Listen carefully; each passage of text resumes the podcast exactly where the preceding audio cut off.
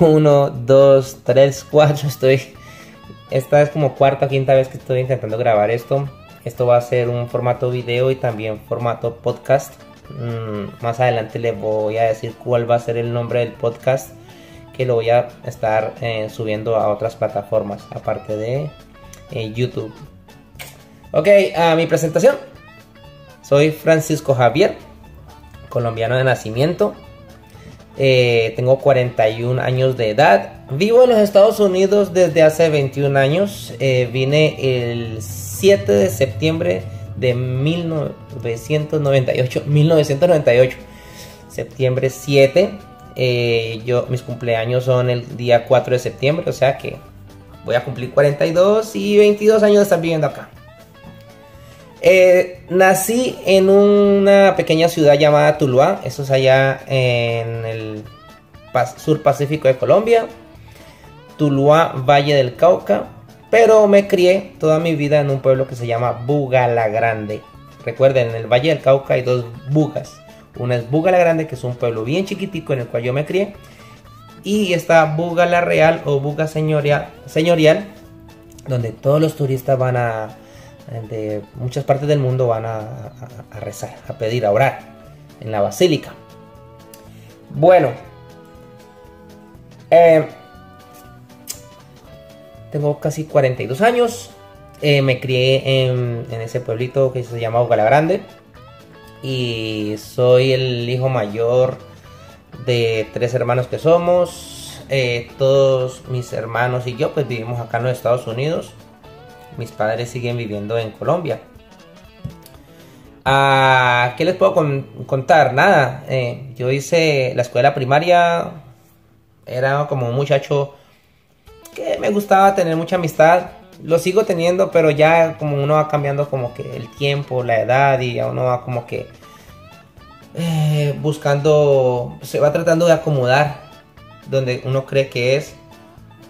¿Por lo digo? Porque yo sé que hay muchas personas que en nuestra juventud tenemos una pequeña identidad, pero por una pena de mostrar la identidad que tenemos, no lo hacemos.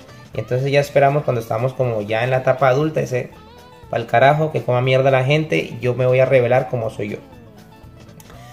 Me gusta mucho el arte, eh, desde muy muchacho, me gusta el arte, me gusta la pintura, me gusta el dibujo a lápiz, eh, me gustó lo que, y me gusta lo que es el, el video, me gusta editar, yo todo lo que yo he aprendido a hacer es muy casero, o sea, yo no he tenido preparación, no he tenido estudios.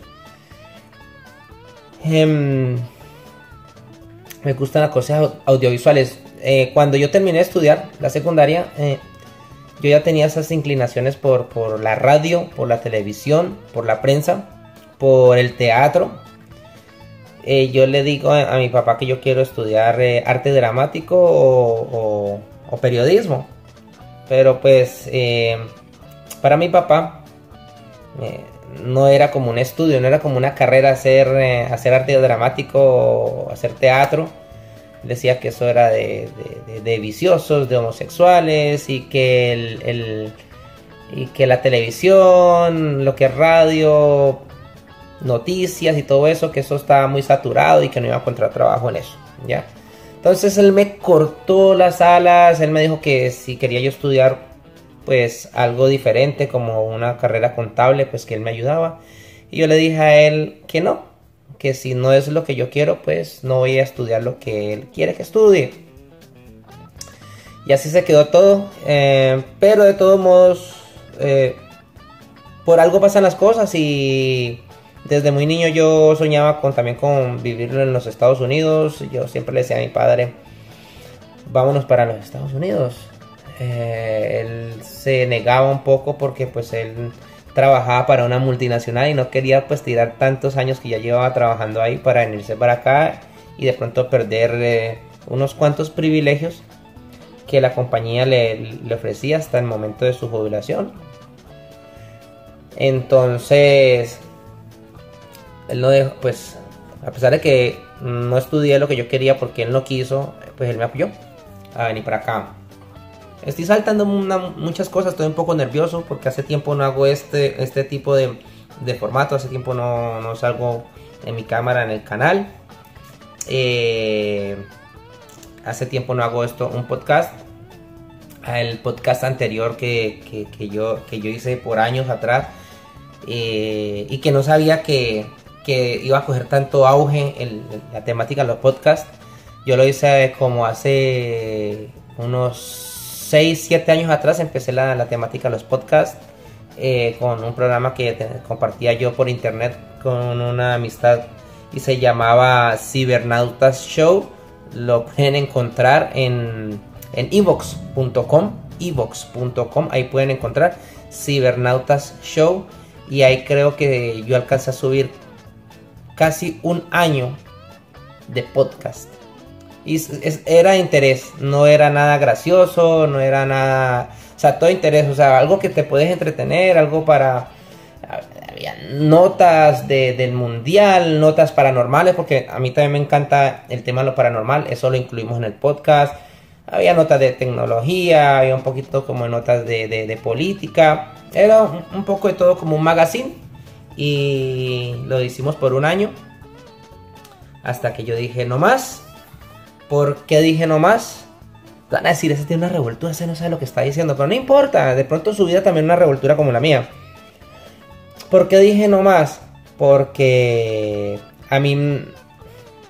Yo creo que hacer algo independiente tiene mejor sabor que cuando usted le dice, usted tiene que hacer esto, y si no le gusta, pues váyase porque va a haber otra persona que va a llegar a, cubrir su espacio. Entonces, eh, ¿qué pasó? Yo asistía a una emisora por internet con mi amigo. Hacíamos el programa ahí, Cibernautas Show. Lo hacíamos ahí, pero se me fue prohibido o, la emisora era enfocada para el público latino, o sea que solamente iba a haber música latina, ya música en español. Pero en el cuando nosotros nos conceden ese espacio, era el día lunes y también cogía, cogimos los días miércoles, o sea que salíamos dos veces a la semana. Entonces era una hora los lunes, una hora los miércoles, pero yo empecé a llevar música en inglés y música del mundo, en otros idiomas. Y pasaron muchos meses, yo dejé la música que yo llevaba, junto con la música que ellos tocaban allá en la emisora, la dejé en rotación. Y me acuerdo tanto ya, ya casi en el año que estuvimos ahí, me llamaron la atención porque me dijeron que recordara que esa emisora era enfocada para un público latino, o sea que la música iba a ser en español, no en otros idiomas. Y a mí siempre me ha molestado eso porque eh, todo lo que tiene que ser así como muy derechito, muy derechito, muy derechito, aburre. Y hay personas que queremos ver, somos amplios a, otros mundos. Y cuando me prohibieron colocar la música en inglés, en árabe, en portugués, en, holandés, o sea, en diferentes idiomas y lenguas, a mí ya eso me chocó. Y yo le dije a mi compañero de cabina, le dije yo, no más, ya, no puedo, no puedo más, no puedo más. puedo más. Yo me tengo que ir porque yo no puedo estar cohibido a, hacer un cambio. Me gusta, no, me gusta como que. O sea, a mí me encanta el reggaetón. A mí me encanta el rock. Pero hay emisoras de rock y hay emisoras de reggaetón. Porque no hacemos una combinación de todos los, todos los, los estilos musicales que hay en el mundo? Y, y hacemos esto más ameno pues entonces me bloquean. Eh, tuve la oportunidad con el mismo amigo con que hacíamos la, radio en internet y una maestra que tuvimos acá en Tampa que nos dio clases de, locución. Ella también nos invitaba al programa de ella que se transmitía los días domingos en una emisora ya radial. Ese, eh, ahí, estuvimos, yendo él y yo. Después ese programa radial se pasó para los días sábados por la tarde y comenzó como a, ganar mucho, mucha audiencia porque ya era un grupo más grande, eh, había mucho más temas, o sea que la, que era profesora nosotros tenía su programa, pero de pronto era muy sencillo, muy plano, pero al llegar nosotros, al ella invitarnos, yo le dije a ella, ¿por qué no hacemos eh, varios temas? Cada cual lleva un tema. Usted, lo de ella era como la música. Ella habla muy bonito, ella se expresa muy bonito. Una dominicana ella. Y yo le dije, hagamos algo diferente y así hay más temática y así está más movido el programa y de verdad ella me siguió lo que, lo que yo le, lo que, mi opinión y, se hicieron unas cosas chéveres que ella las, ella las agarró muy, muy rápido y, emprendimos también algo como muy bonito en su, en su programa radial aquí en la emisora Tampa, Super Q 1300. Pero había algo, y hay algo en la Super 1300 que a pesar de que es una emisora que es, esta emisora es de una familia puertorriqueña, si no estoy mal. Esta emisora trabaja por vender espacios publicitarios. O sea que la música que ellos ponen ahí, no, ahí no hay payola. Ya, ahí nadie, no llega un artista ofreciendo dinero. Ah, no, no, ya la persona que esté eh, poniendo música o la música que está en rotación no, es payoleada. Pero había. Hubo un momento donde la, la emisora, como si, como tal, iban a abrir un programa radial de lunes a jueves en el cual la que fue maestra, mi amigo y yo fuimos invitados a participar de lunes a jueves a las 3 de la tarde, creo que era el programa, 3 de la tarde o 4, no me acuerdo.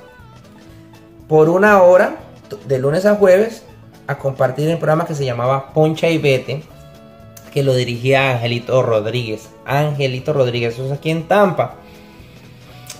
Eso fue por allá para, para el Mundial de Brasil 2014, creo que fue. Sí, eso fue en enero y yo me retiré en mayo, mayo 5, mayo 4 fue mi último día, algo así, no me acuerdo.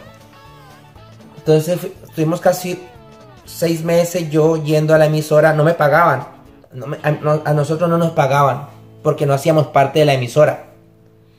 Pero fue una experiencia para mí bonita porque pude mostrar mi voz y mostrar mi talento en, en la radio. Viví unas experiencias chéveres ahí, una vez un oyente llamó y yo contesté el teléfono y me llamó la atención por un comentario que yo hice fuera de lugar mientras estábamos al aire. Y lo respeto porque tenía razón, de pronto me salí, no debí lo que no tenía, dije lo que no tenía que decir, lo dije muy, muy irrespetuosamente y, y coloquialmente. Pero bueno, eso queda grabado y ya uno trata de no cometer esos errores. Pero como quiera, eso me enseñó que hay que dar respeto, pero la radio eh, tradicional la televisión tradicional te cohiben hacer cosas, porque hay gente afuera que no está preparada para escuchar lo que en la calle se dice, en la calle se habla, cómo se transmite una información.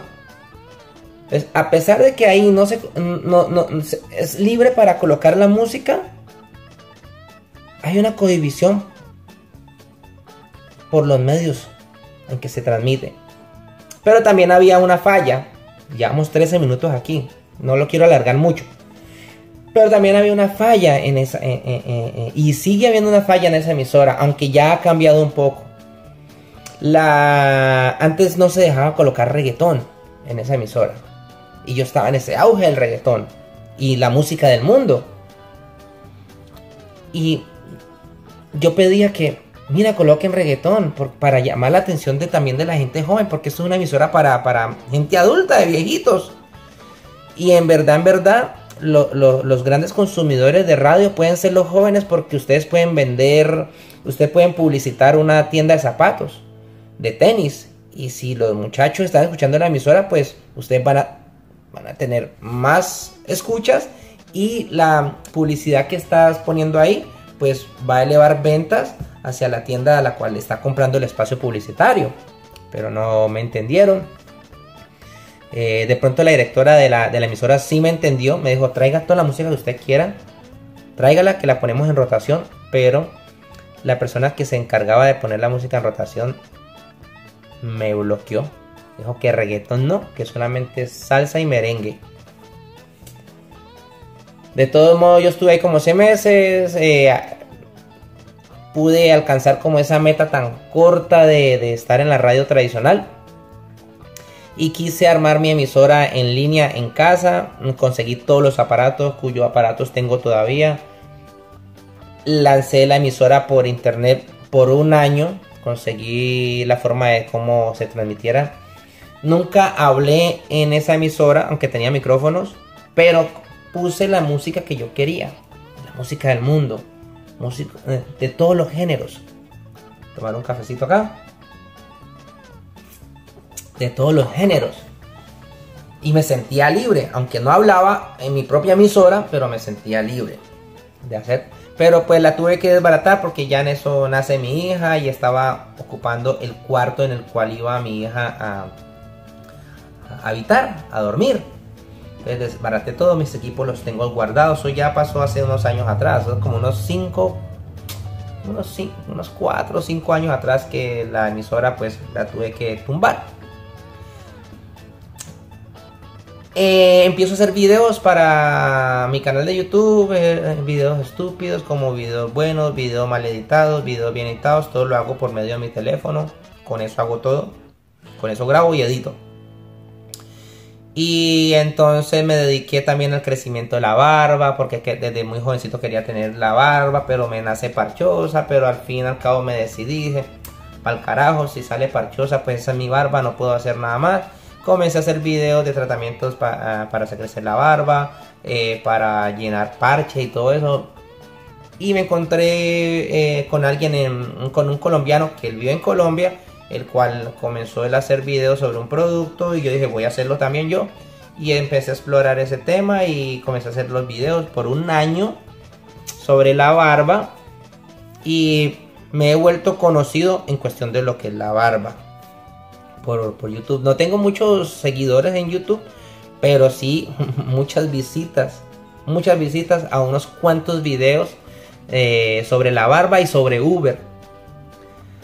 Bueno, pero entonces regresándome por lo que fue la radio, la negación de mi padre, a pesar de que mi padre me negó no estudiar lo que yo quería, antes de yo terminar mi, mi, mi, el bachiller o la secundaria en Colombia, pues pueden mucho recordar si son colombianos que están viendo o escuchando esto.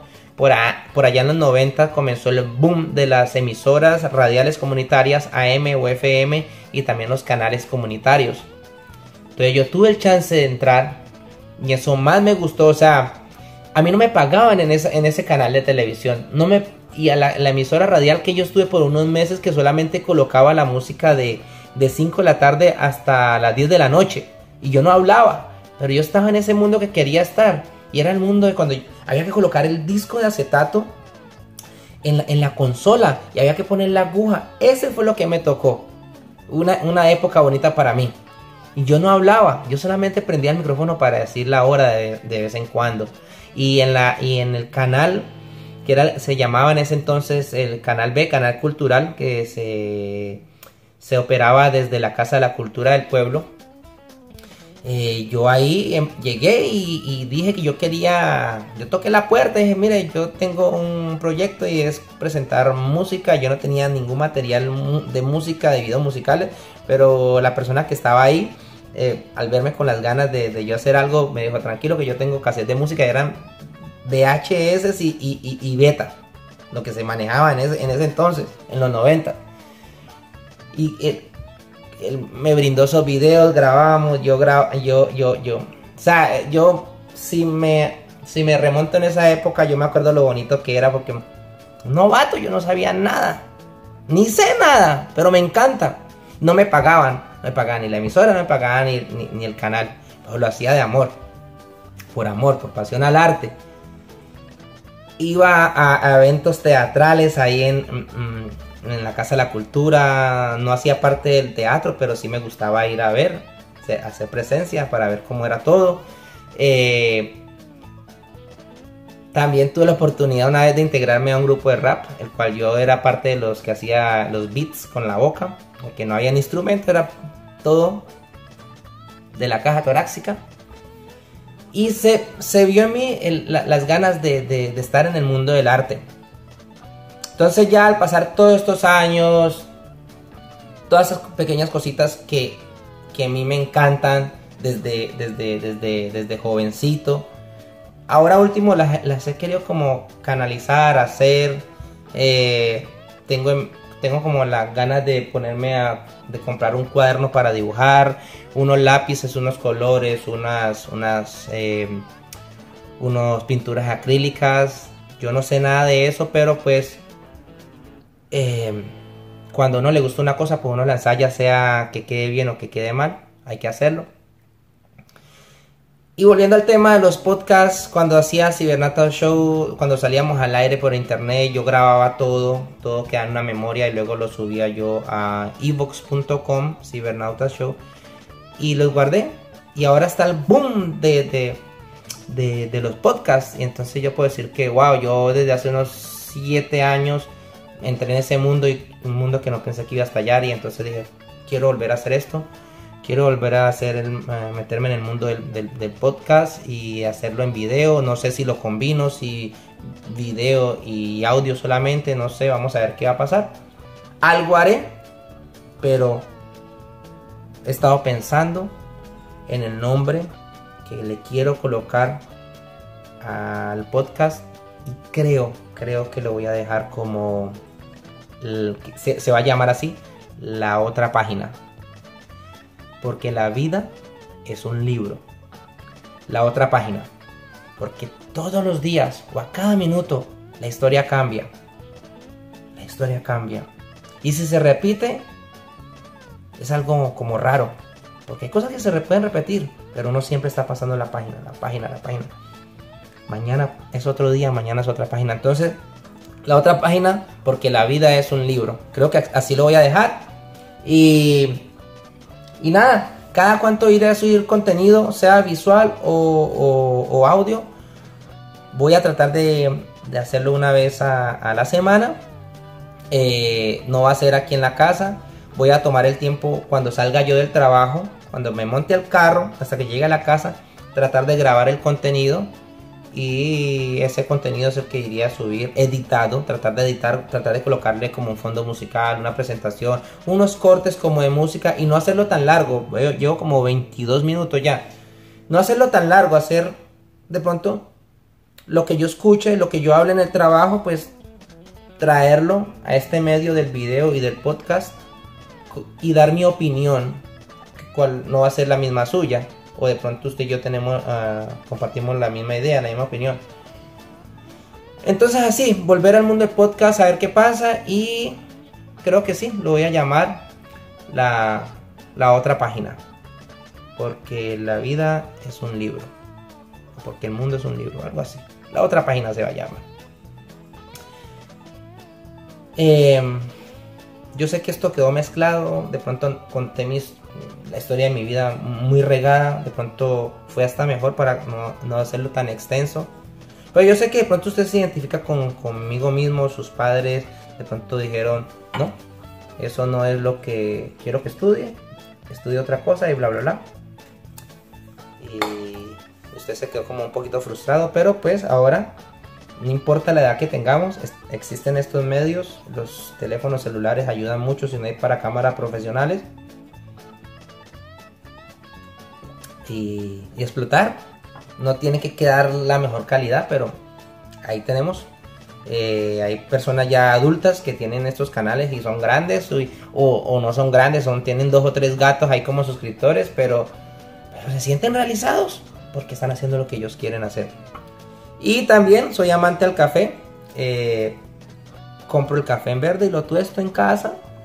Si mis amigos quieren café, pues le vendo el café tostado tengo muchas pasiones, pero lo que son las artes, sean las artes audiovisuales, las artes visuales, las artes en audio, eh, lo que es la pintura, lo que es el teatro, eso me gusta y disfruto, disfruto cuando veo a alguien en la, tele, disfruto cuando veo a alguien en, el internet. Así, aunque hable estupideces, pero si esa persona se lo está gozando, disfruto verla. Eh, no todo el mundo tenemos las mismas opiniones, repito, pero pues Ahí cada cual hace lo que le da la gana en estos medios, cada cual maneja su canal a su antojo. Y así pienso manejar el mío. Bueno, yo me voy. Recuerda que mi nombre es Francisco Javier. Y este se va a llamar La otra página. Porque la vida es un libro. Nos vemos en la otra página.